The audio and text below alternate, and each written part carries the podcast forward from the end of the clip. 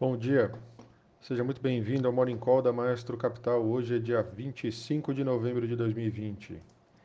Seguem as principais notícias e indicadores para começar o dia bem informado. As ações globais estão em ligeira queda agora pela manhã, colocando uma pausa no forte rally desse mês. Notícias positivas sobre a vacina, bem como o início formal da transição do presidente eleito Joe Biden ao poder incluindo a escolha de Janet Yellen como secretária do Tesouro, alimentaram otimismo sobre o panorama nos últimos dias. Ao mesmo tempo, as restrições para conter o aumento das infecções por coronavírus ameaçam impedir a recuperação econômica global. O indicador MSCI de ações globais permanece em alta de cerca de 13% em novembro, considerado o melhor mês desde que a série começou em 1988. Com isso, os índices de mercado, agora pela manhã, Tóquio fechou o dia em alta de 0,50%, acompanhando a alta de ontem dos mercados globais. É, Hong Kong também fechou o dia em alta de 0,31%, na mesma linha, acompanhando a alta de ontem dos mercados globais.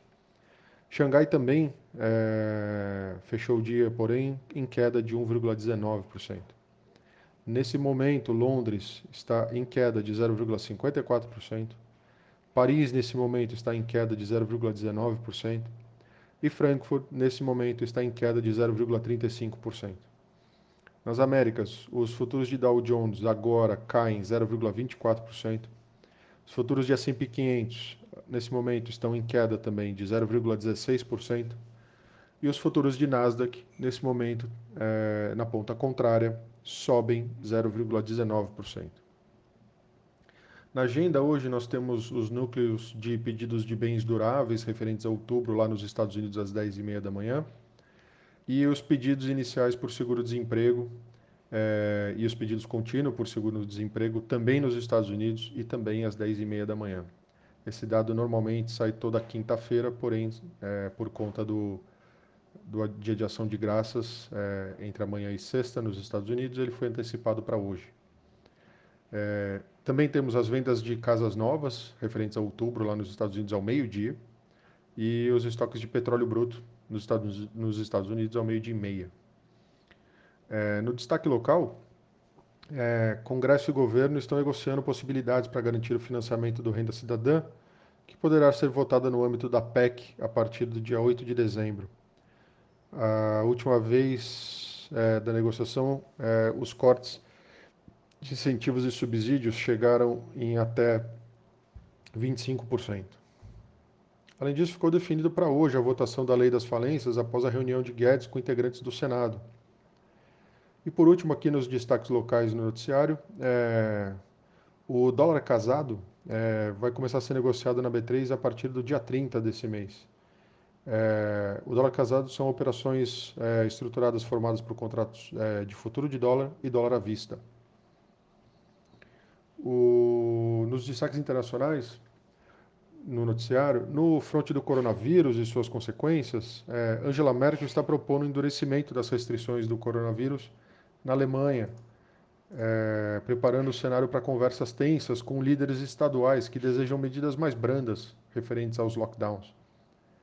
Na França, Emmanuel Macron disse que, a, que o país vai suspender gradualmente o bloqueio nacional a partir deste sábado embora os restaurantes fiquem fechados pelo menos até 20 de janeiro. Ruim para os índices de serviços aí lá na França, um país que depende bastante aí do turismo também. O, além disso, no fronte internacional, só lembrando, a gente já comentou isso, mas é importante mencionar novamente, o secretário do Tesouro, Steve Mnuchin, oficialmente receberá de volta para as contas do Tesouro Americano 455 bilhões de dólares em recursos não gastos pelo CARES Act. O dinheiro será colocado no fundo geral da agência. A maior parte foi destinada a apoiar as linhas de empréstimos de emergência do Fed. O movimento de devolução do dinheiro torna impossível para Yellen, a secretária do Tesouro escolhida por Biden, é, restabelecer esse dinheiro para os mesmos fins sem a aprovação dos legisladores.